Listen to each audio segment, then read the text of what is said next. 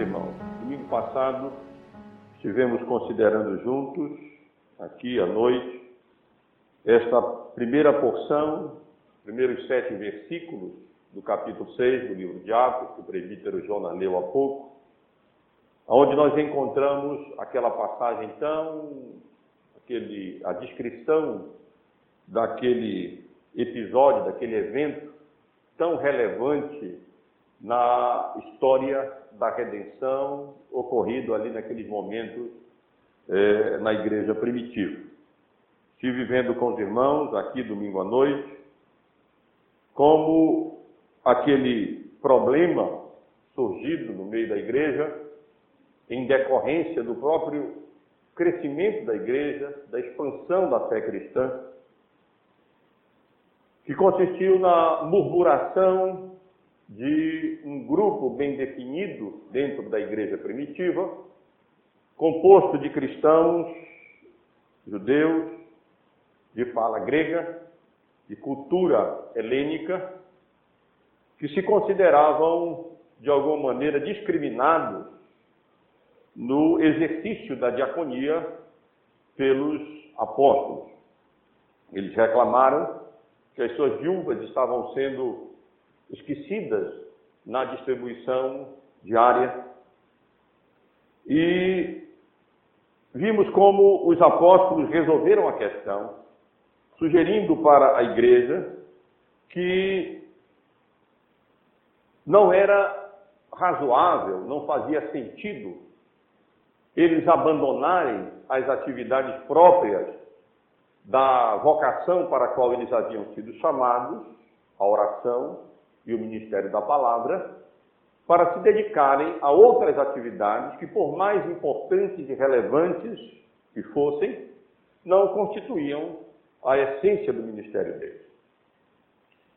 E tomando aquela decisão sábia, a igreja primitiva elegeu, escolheu sete homens, de conformidade com os critérios que os apóstolos haviam indicado, homens de boa reputação, cheios do Espírito Santo e de sabedoria, e eles foram encarregados dessa atividade. Muito provavelmente, todos eles, homens também de cultura helênica, de cultura grega, de fala grega, já que o nome deles todos é, são, os nomes todos são gregos. E então, nós vimos também como o parecer de fato agradou a todos, eles levaram a efeito aquela proposta apostólica e foram escolhidos sete homens. O primeiro deles, Estevão, a respeito de quem o texto que li agora há pouco começa a tratar. E vi também com os irmãos como, é, como resultado daquela sábia decisão apostólica e da igreja primitiva naqueles momentos, a igreja de Cristo se expandiu, a palavra de Deus foi, foi crescendo cada vez mais, houve uma expansão contínua da influência da palavra anunciada, da palavra ensinada e pregada, a igreja cresceu, e inclusive muitos daqueles que eram opositores ferrenhos ao Evangelho, os sacerdotes creram no Evangelho e passaram a obedecer à fé em Cristo Jesus.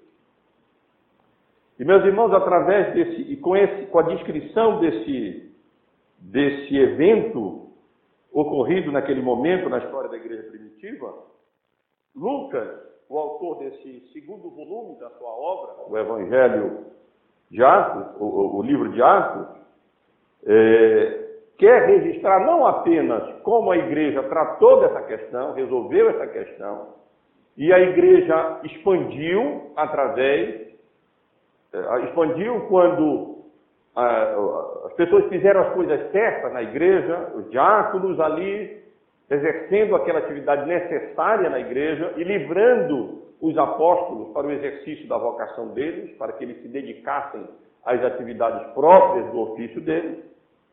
Mas também nós vemos, é, e Lucas certamente escolheu, é, é, registrou essa, esse evento aqui, com o propósito de introduzir o nome de algumas pessoas, especialmente duas pessoas, Estevão e Filipe, que se tornariam personagens importantes nesse momento decisivo da história da igreja, quando o testemunho evangélico estava ali na iminência de extrapolar o âmbito da cidade de Jerusalém e alcançar a Judéia e, a, Samaria, para depois então ser é, alcançar até os confins da terra.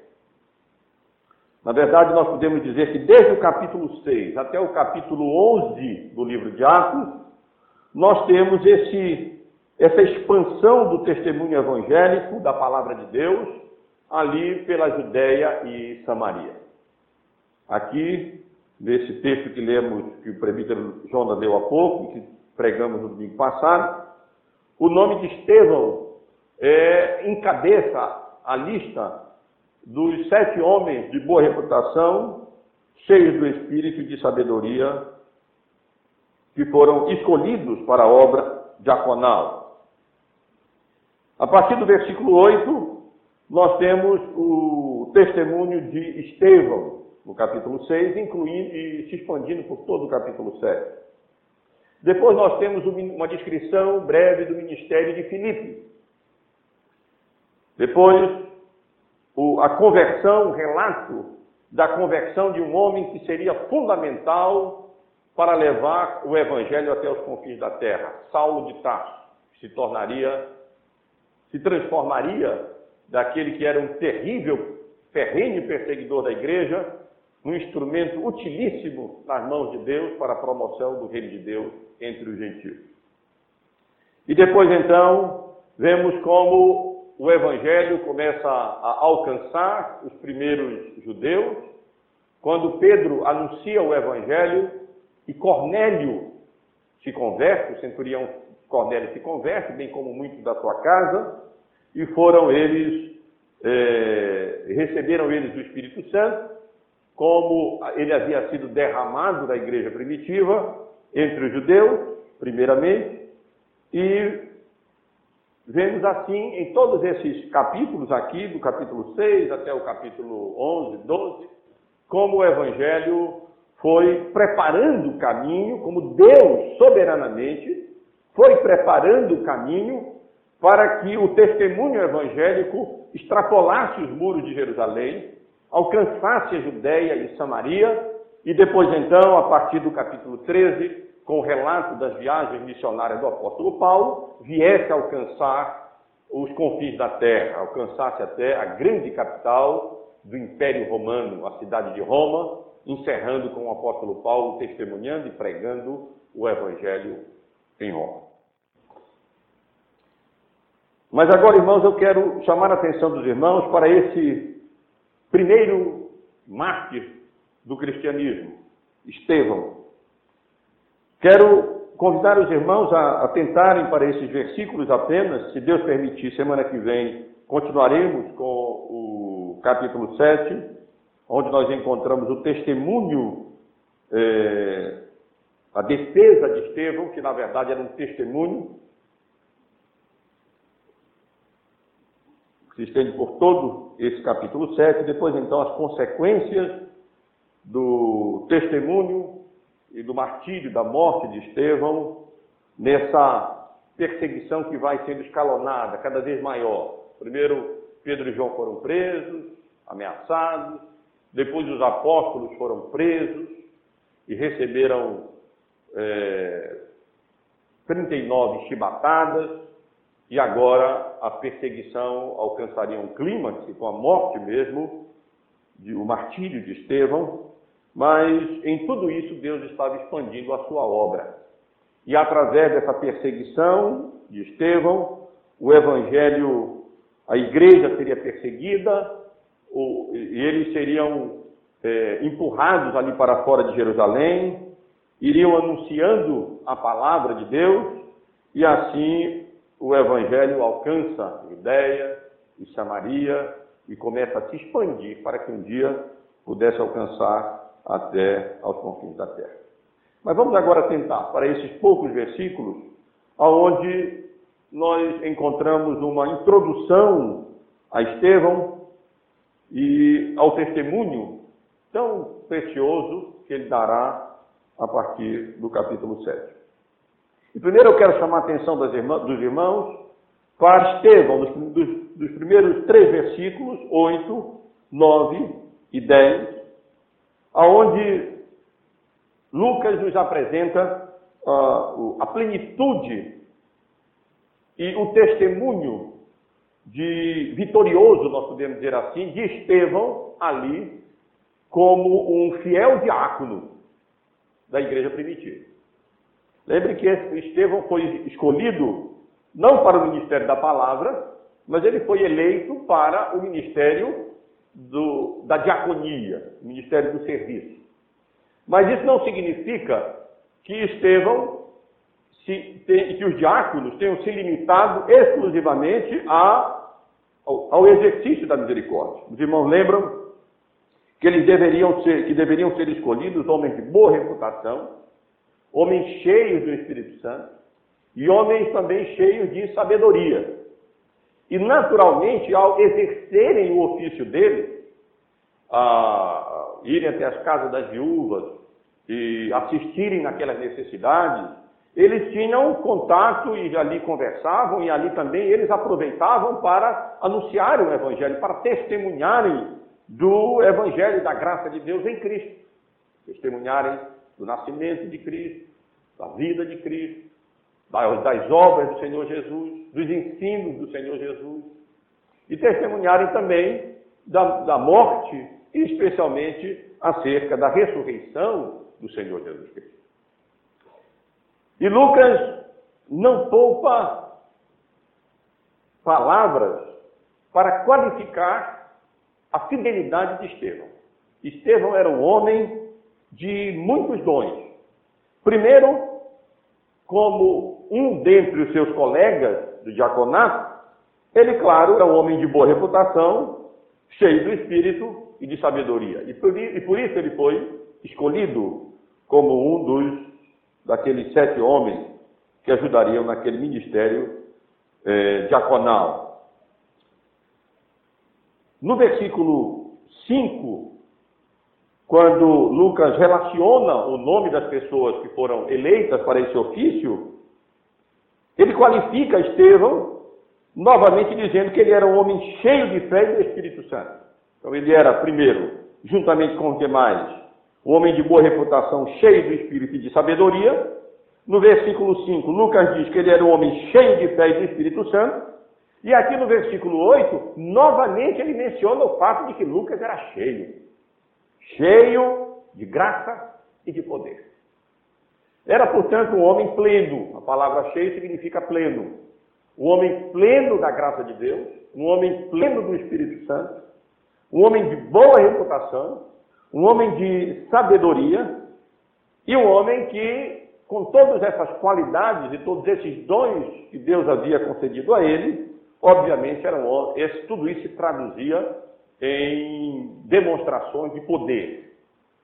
O texto é, indica que Estevão, exatamente como os apóstolos, também realizava prodígios e grandes sinais entre o povo.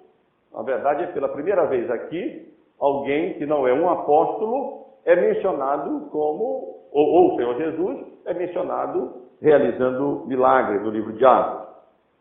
O que nos ensina, o que é, nos deixa claro, que o, a realização de milagres não era uma prerrogativa apenas apostólica, mas era própria daquela época. Não apenas os apóstolos, é claro que primordialmente os apóstolos, quase que exclusivamente os apóstolos no livro de Atos, mas também uma outra pessoa, não, não lembro se outra, mas é, Estevão com certeza, Filipe também realizava prodígios, sinais e milagres. Acompanhando o ministério diaconal dele, ele exercia, ele era, Deus tinha concedido a graça e a, a Estevão de poder também é, realizar milagres semelhantes àqueles que os apóstolos vinham realizando, o que testemunhava acerca da vocação dele e de que Deus de fato estava com Estevão no exercício do seu ministério. Mas, meus irmãos, enquanto Estevão ia ali realizando o seu ministério diaconal e aproveitando as oportunidades, como todos nós crentes devemos fazer, nos nossos serviços, nas nossas vocações, testemunhando acerca do Evangelho, não tardou para que ele, não tardou que ele experimentasse oposição, que pessoas se levantassem e se opusessem a, ao testemunho evangélico do diácono Estevão. Lucas é, menciona que levantaram-se alguns dos que eram da sinagoga chamada dos libertos, dos sireneus, dos alexandrinos e dos da Cilícia e Ásia e discutiam com, com Estevão. E passaram a contestar as argumentações de Estevão. É, essa pessoa, o termo aqui usado para sinagoga dos libertos é um termo, na verdade, latino, transliterado para o grego, e, e um termo geralmente usado para aquelas pessoas que eram escravos em Roma e que de uma maneira ou de outra ganhavam a liberdade, alcançavam a liberdade, e ao que tudo indica, havia ali em Jerusalém uma sinagoga composta de pessoas que tinham sido escravas, ou servas, assim, nesse sentido, em Roma, ou ali em algum lugar do Império Romano, o que provavelmente também incluía essas, esses outros cristãos, judeus, helênicos, de cultura helênica, daquelas outras regiões mencionadas aqui, no norte da África, as duas primeiras regiões aqui mencionadas, os, dos sireneus e dos alexandrinos, de Alexandria do Egito, e também das outras duas regiões que ficavam na Ásia Menor, hoje a Turquia, lá da Cilícia, de onde era o apóstolo Paulo, e daquela região, e também da Ásia, como é chamada aquela região ali de um modo geral, onde hoje é a Turquia. O fato é que, na realização do ministério dele, de Estevão, especialmente entre os judeus de cultura e cristãos agora de cultura helênica, quando ele aproveitava para, no exercício do ministério para dar testemunho, o seu testemunho evangélico e argumentar em prol da, de Cristo, da sua obra e da sua morte e da sua ressurreição, essas pessoas se levantaram, esses judeus se levantaram ali naquela região, daquela sinagoga, e eles então passaram a argumentar, a discutir com Estevão a contestar aquilo que Estevão vinha ensinando na medida em que ele ia exercendo o seu ministério diaconal. É, mas os irmãos podem ler aqui no versículo 10 que eles não alcançaram sucesso no intuito deles. Eles argumentaram, eles discutiram, eles contestaram, mas eles não puderam se sobrepor a sabedoria provinda do Espírito Santo, do qual Estevão era cheio, com a qual ele falava, com a qual ele argumentava. Por mais que eles ali discutissem, por mais que eles argumentassem, eles eram vencidos na argumentação deles. Eles não conseguiam contestar, na verdade, os argumentos de Estevão. Aqui e ali eles ficavam calados, e eles não tinham o que responder àquilo que Estevão estava ensinando, e as evidências que Estevão estava dando que Cristo de fato era o Messias prometido a Israel e de que ele havia vindo a esse mundo e que ele havia morrido na cruz do Calvário, mas que ele havia ressuscitado e Deus o havia é, exaltado até a direita, quando ele foi assunto aos céus, e assim por diante, aquelas, aqueles temas principais que constituíam a pregação apostólica, como nós vemos aqui nesse livro, nesse, várias vezes no livro de Atos. Mas o fato é que eles não conseguiram se sobrepor ao testemunho de Estevão, cheio de Espírito Santo, cheio de sabedoria. Ele podia ali falar com, com graça, podia falar com, com sabedoria, podia falar com poder, E, na verdade, eles estavam, eles estavam discutindo, debatendo, não contra Estevão apenas, eles estavam discutindo, debatendo contra o Espírito Santo de Deus, que qualificava e capacitava Estevão ah, eh, para dar aquele testemunho tão, tão eficaz mesmo, tão seguro, tão incisivo a favor do Evangelho. Mas, continuando o, o relato, Lucas nos apresenta não apenas essa plenitude e o testemunho vitorioso de Estevão, mas ele também traça aqui um retrato e nos mostra, nos mostra as armas carnais empregadas pelos inimigos do Evangelho com o intuito de calar o testemunho apostólico. A partir do versículo 11, observe, até o versículo 14, nós vemos aqueles opositores do Evangelho lançarem mão de armas normalmente utilizadas por aqueles que se põem, se opõem ao Evangelho, quando não conseguem vencer pelo argumento, quando eles são calados pelo argumento, pelos argumentos sábios daqueles que anunciam o Evangelho, eles então lançam mão de outras armas, espúrias armas carnais, com o intuito de fazer calar esse testemunho do Evangelho. E observe, irmãos, o que é que eles fizeram, a partir do versículo 11. Algumas palavras resumem isso. Eles subornaram, do início do versículo 11, então subornaram homens, homens que disseram: Temos ouvido este homem proferir blasfêmias contra Moisés e contra Deus. Eles sublevaram ou seja, eles instigaram tanto o povo como a liderança, os anciãos e os escribas, e eles, eles agarraram, eles arrebataram com violência a Estevão, e eles então eh, apresentaram testemunhas falsas. Esses são, essas são armas carnais geralmente usadas no decurso da história da igreja, quando aqueles que se opõem ao testemunho evangélico não conseguem prevalecer no argumento, são vencidos pela sabedoria que o Evangelho e que o Espírito Santo de Deus nos dá, então utilizam-se dessas armas: suborno, instigação, violência e falso testemunho. A semelhança do que eles fizeram com o Senhor Jesus, eles agiram praticamente da mesma maneira com o seu servo Estevão. Primeiro, o suborno.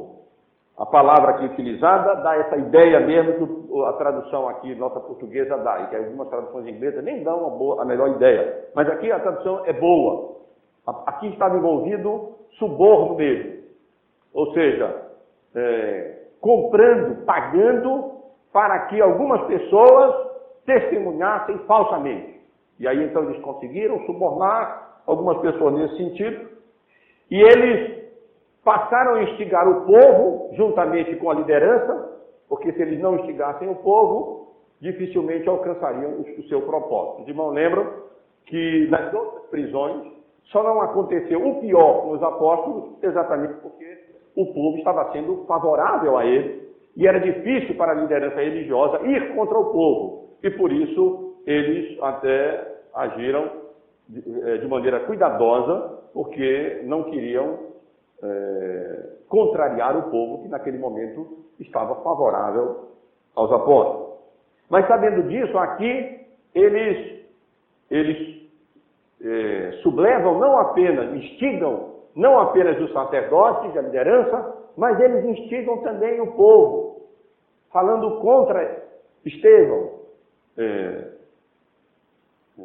insinuando que Estevão, na verdade, estava blasfemando contra Moisés, que Estevão estava blasfemando contra o Espírito Santo, contra Deus, que ele estava blasfemando contra o templo, que ele vinha blasfemando contra a lei de Deus. E aí então, com isso, eles foram instigando o povo para que o povo pudesse, é, e a liderança conjuntamente, pudessem se voltar contra Estevão e se voltar contra o cristianismo. E, de fato, nesse sentido, eles foram parcialmente bem-sucedidos. Não apenas Estevão será apedrejado e morto, mas a partir daí uma grande perseguição vai surgir sobre a igreja do Senhor Jesus, como nós lemos no capítulo 8, irmãos podem observar se quiserem, logo depois do testemunho e da morte de Estevão, onde no início do versículo 8 nós lemos que naquele dia levantou-se grande perseguição contra a igreja em Jerusalém, e todos, exceto os apóstolos, foram dispersos pelas regiões da Judéia e Samaria. E aí então nós vemos como Saulo assolava as igrejas, mas como também, quando eles iam sendo dispersos, eles iam falando da palavra, testemunhando da palavra, anunciando a palavra, e muitas pessoas mesmo na Judéia e dentre aquele povo desprezado, os samaritanos, eh, aceitavam a palavra de Deus e a palavra prosperava e eles iam obedecendo eh, ao anúncio do Evangelho. Basicamente foram duas as acusações levantadas contra Estevão. De modo geral, o rumor lançado era que Estevão não cansava de proferir blasfêmias contra Moisés, ou seja, contra a lei de Deus, como os judeus geralmente chamavam os livros, eh, o Pentateuco, os cinco primeiros livros do Antigo Testamento, ou às vezes se referiam assim para a lei toda, e contra Deus. Mas logo adiante, no versículo 13, quando as falsas testemunhas são levadas diante do sinédrio para testemunharem, eles especificam melhor qual as duas acusações contra Estevão. É que ele vinha falando, não cessava de falar, contra o lugar santo e contra a lei. Mais especificamente ainda no versículo 14, nós lemos que eles estavam, os, os, as testemunhas falsas, eh, estavam ali testemunhando que Estevão não cansava de afirmar que Jesus, o Nazareno, destruiria o templo, o lugar santo, e mudaria os costumes eh, de Moisés. Ora, meus irmãos, nós sabemos que as, as falsas acusações têm um fundo de verdade, né? Quer dizer, havia aqui um fundo de verdade. Não é que certamente Estevão, a semelhança daquilo que o Senhor Jesus fazia, vinha anunciando a palavra de Jesus. Vinha, vinha testemunhando acerca das coisas que Jesus havia ensinado. E é verdade que, vindo à plenitude dos tempos, o que eles chamavam aqui de costumes que Moisés havia dado, as leis cerimoniais, elas de fato passariam com a plenitude do tempo. E é verdade também que o próprio templo, templo haveria de ser destruído. Assim como muitos profetas do Antigo Testamento profetizaram acerca da destruição do primeiro templo, e o primeiro templo foi destruído, é, o Senhor Jesus também profetizou de maneira indireta a, a destruição do templo. E de fato o templo seria destruído pelos romanos no ano 70 da nossa era, não muito distante dessas palavras aqui que Estevão vinha proferindo. Agora, daí a isso significar blasfêmia contra Deus e contra Moisés, há uma grande diferença. Na verdade, quando Estevão estava ensinando e testemunhando ali, explicando que eh, o evangelho, com o evangelho a lei certamente passaria daquelas suas demandas que agora se cumpriam em Cristo Jesus, ele não estava com isso diminuindo a lei ou diminuindo a importância de Moisés. Na verdade, ele estava aumentando. Porque é um grande, o grande valor da lei reside exatamente no fato de apontar para o Messias, de apontar para Cristo, de apontar para o Salvador, de servir de aio para conduzir as pessoas a Cristo. E Cristo, na verdade, não veio para destruir. Ele veio para cumprir a lei. Ele não veio para anular a lei. Ele veio para elevar a lei e ao outro patamar. avançar com a obra de Deus na história da redenção, alcançando uma nova etapa nessa revelação que é a dispensação da graça, a dispensação do Espírito Santo. Mas o fato, meus irmãos e irmãs, é que, torcendo as palavras de Estevão, é que interpretando mal acerca do significado do testemunho de Estevão, eles pretendiam mesmo, e para isso haviam sido subornados, era fazerem com que Estevão fosse condenado. E com isso, o evangelho fosse calado e o testemunho evangélico fosse interrompido e o reino de Deus não fosse promovido como vinha promovido pelo testemunho apostólico e também pelo testemunho diaconal daquele diácono pleno da graça, do espírito, de fé, de sabedoria e de poder. Mas, meus irmãos, o mais interessante nesse texto é que quando o sinédrio estava ali reunido, Estevão foi trazido e colocado no meio deles para ser, o propósito era condená-lo mesmo, para ser inquirido e condenado. Quando os membros do sinédrio que ali estavam assentados olharam para o testemunha, como é costume os juízes e, e, e, de fato os, os, os jurados fazer, olhar para a face do réu, para ver se, se ali conseguem perceber verdade ou mentira, o que eles perceberam é descrito aqui por Lucas como o rosto, como se fosse o rosto de anjo. Nós não podemos saber exatamente o que é que Lucas quer dizer, mas o mais provável é que o que ele quer dizer, que aconteceu na face de Lucas, foi alguma coisa semelhante à que aconteceu com a face de Moisés, quando ele subiu ao monte. E ali teve aquela, aquela comunhão íntima com Deus, quando, quando esteve ali próximo de Deus, da manifestação da presença de Deus no monte. E quando ele então desceu do monte, nós lemos lá em Êxodo, se não me falha a memória, capítulo 34, que o rosto de Moisés resplandecia, o rosto de Moisés brilhava. E o, e o curioso, meus irmãos, é que aquele que vinha sendo, que estava ali para ser acusado de blasfemar contra Moisés, Deus, através daquela, daquele brilho no rosto de Estevão, está como que vindicando a causa de Estevão. Está como que ali nós podemos ver não apenas as evidências de um homem que tinha íntima comunhão com Deus, mas certamente nós vemos nisso Deus mesmo testemunhando através daquele resplendor da face de Moisés, descrito como rosto, como se fosse rosto de anjo, sobre a fidelidade dele. E de um modo até paradoxal e interessante, o homem que estava ali sendo acusado de blasfemar contra Moisés e contra a lei, agora tinha o seu rosto resplandecendo a semelhança de Moisés quando recebeu a lei. E o triste, meus irmãos, disso tudo, é que não obstante tudo isso, depois, quando Estevão enfatiza o seu testemunho diante deles, aproveitando aquela oportunidade, porque para isso mesmo essas pessoas estavam sendo, os apóstolos, Estevão, Paulo, estavam sendo levados à presença de autoridades, como Cristo havia predito, para que eles pudessem testemunhar aquele sinédrio, apesar de tudo isso quando foi confrontado realmente com a culpa deles, eles se iraram, ilharam os dentes. E o resultado foi trágico.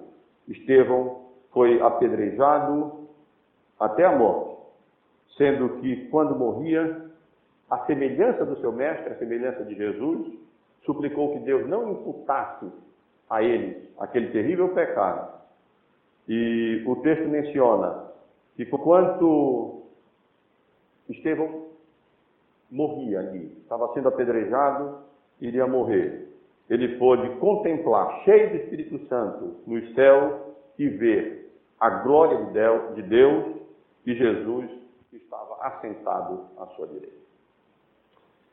Meus amados irmãos e irmãs, eu quero desse texto, dessa passagem, tirar apenas duas lições, duas aplicações para nós.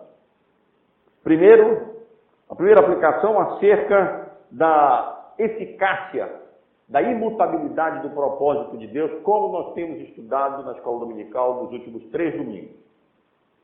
Como de fato o propósito de Deus é firme, como de fato o propósito de Deus é imutável. Ele havia dito que os apóstolos iriam receber poder ao descer sobre eles o Espírito Santo e que eles seriam testemunhas dele tanto em Jerusalém como em toda a Judéia, em Samaria e até os confins da terra. Ele havia anunciado que de fato os apóstolos estavam ali para serem testemunhas do Evangelho. E a igreja de Cristo também. E o que nós vemos é aqui Deus preparando o caminho através dessas perseguições e através do martírio mesmo de Estevão, para que o Evangelho extrapolasse os rumos, os muros da cidade de Jerusalém, e então pudesse alcançar a Judéia, alcançar Samaria, depois com o apóstolo Paulo convertido, alcançar os confins da terra, alcançar Roma, e depois do decurso dos séculos, o evangelho se espalhar pelas nações, como de fato tem se espalhado, apesar ou até mesmo motivado e movido pela perseguição e pelo sangue dos mártires que era derramado, mas a igreja crescia cada vez mais em que, era, em que ela vinha sendo perseguida. Aqui nós vemos como Deus, de fato, tem o seu propósito, como ele consuma os seus propósitos, e como ele vai dirigindo todas as coisas, inclusive as ações iníquas, como nós vimos hoje pela manhã e domingo passado, de tal maneira que tudo isso contribui para que o desígnio eterno de Deus, o propósito de eterno de Deus, seja alcançado, o evangelho seja promovido, cada eleito de Deus seja alcançado pela pregação do Evangelho, se converta, seja salvo, e assim o nome de Deus seja honrado e seja glorificado. Mas nessa, passagem eu vejo também um encorajamento para nós diante ou quando é, Deus permitir que nós venhamos a sofrer oposições, oposição, quando anunciamos o Evangelho, quando testemunhamos o Evangelho da graça de Deus em Cristo Jesus. Nós não estamos autorizados a imaginar que nós, porque ainda que fôssemos cheios de Espírito Santo, cheios de sabedoria, cheios de graça, cheios de fé, não sei mais do que virtuoso Estevão poderia ser cheio. Mas ainda assim, ele foi perseguido.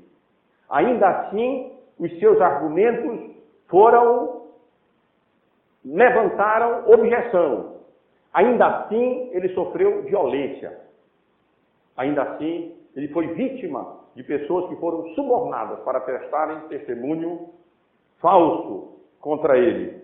E ainda assim, Estevão foi levado à morte pelo apedrejamento.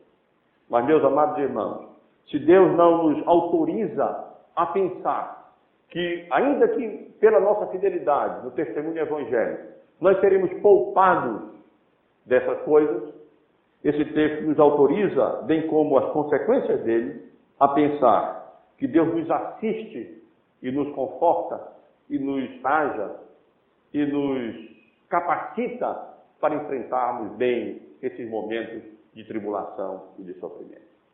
Nós vemos aqui essa intervenção direta de Deus, primeiro, em fazer com que a face de Estevão, daquele réu, estivesse ali semelhante à face de um anjo, estivesse ali brilhando como a face de Moisés.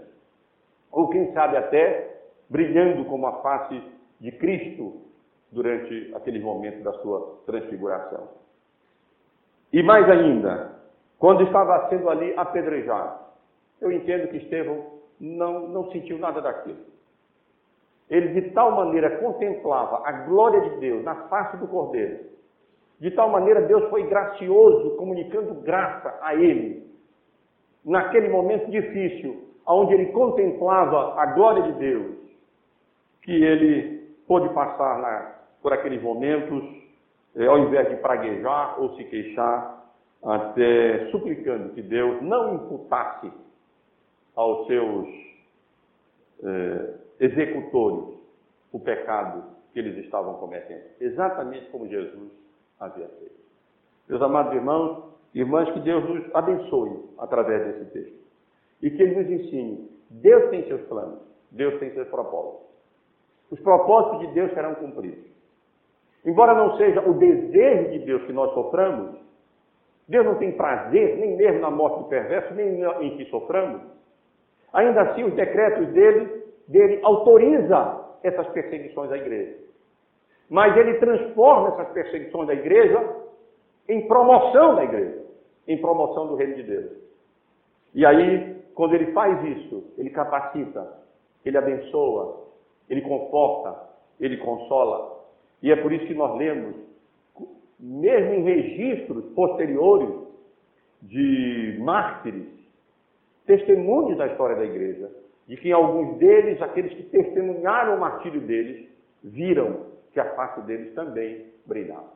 Há alguns testemunhos na história da igreja antiga que relatam exatamente que enquanto mártires eram, mártires eram ali queimados vivos, eles estavam ali cantando, louvando, e alguns chegam a dizer mesmo, com o rosto brilhando como se fosse rosto, rosto de anjo, porque Deus estava ali se revelando a eles, e através da revelação é, especial de Deus mesmo para eles, eles eram confortados, encorajados, consolados. E ao invés do inimigo alcançar o seu desígnio de impedir o testemunho evangélico, o que nós vamos ver aqui nas semanas seguintes é que através dessa perseguição a igreja avançou. O testemunho evangélico, através daqueles que iam sendo perseguidos, alcançou a Judéia, alcançou a Samaria. Muitos deram ouvido à pregação do Evangelho, se converteram e o Evangelho vai sendo, vai avançando. Depois em Filipe, depois em Paulo, depois em Cornélio e depois em aquele, aquela grande obra missionária do apóstolo Paulo e finalmente o Evangelho alcança os confins da terra. Que o Senhor nos abençoe, nos anime e nos encoraje na firmeza, na, na, na certeza de que os seus propósitos são firmes, seguros e que todas as coisas, mesmo essas coisas difíceis, cooperam para o bem daqueles que são chamados segundo o propósito de Deus e que servem a Deus com fidelidade, como o nosso irmão Diácono Estevão serviu aqui no exercício da sua vocação.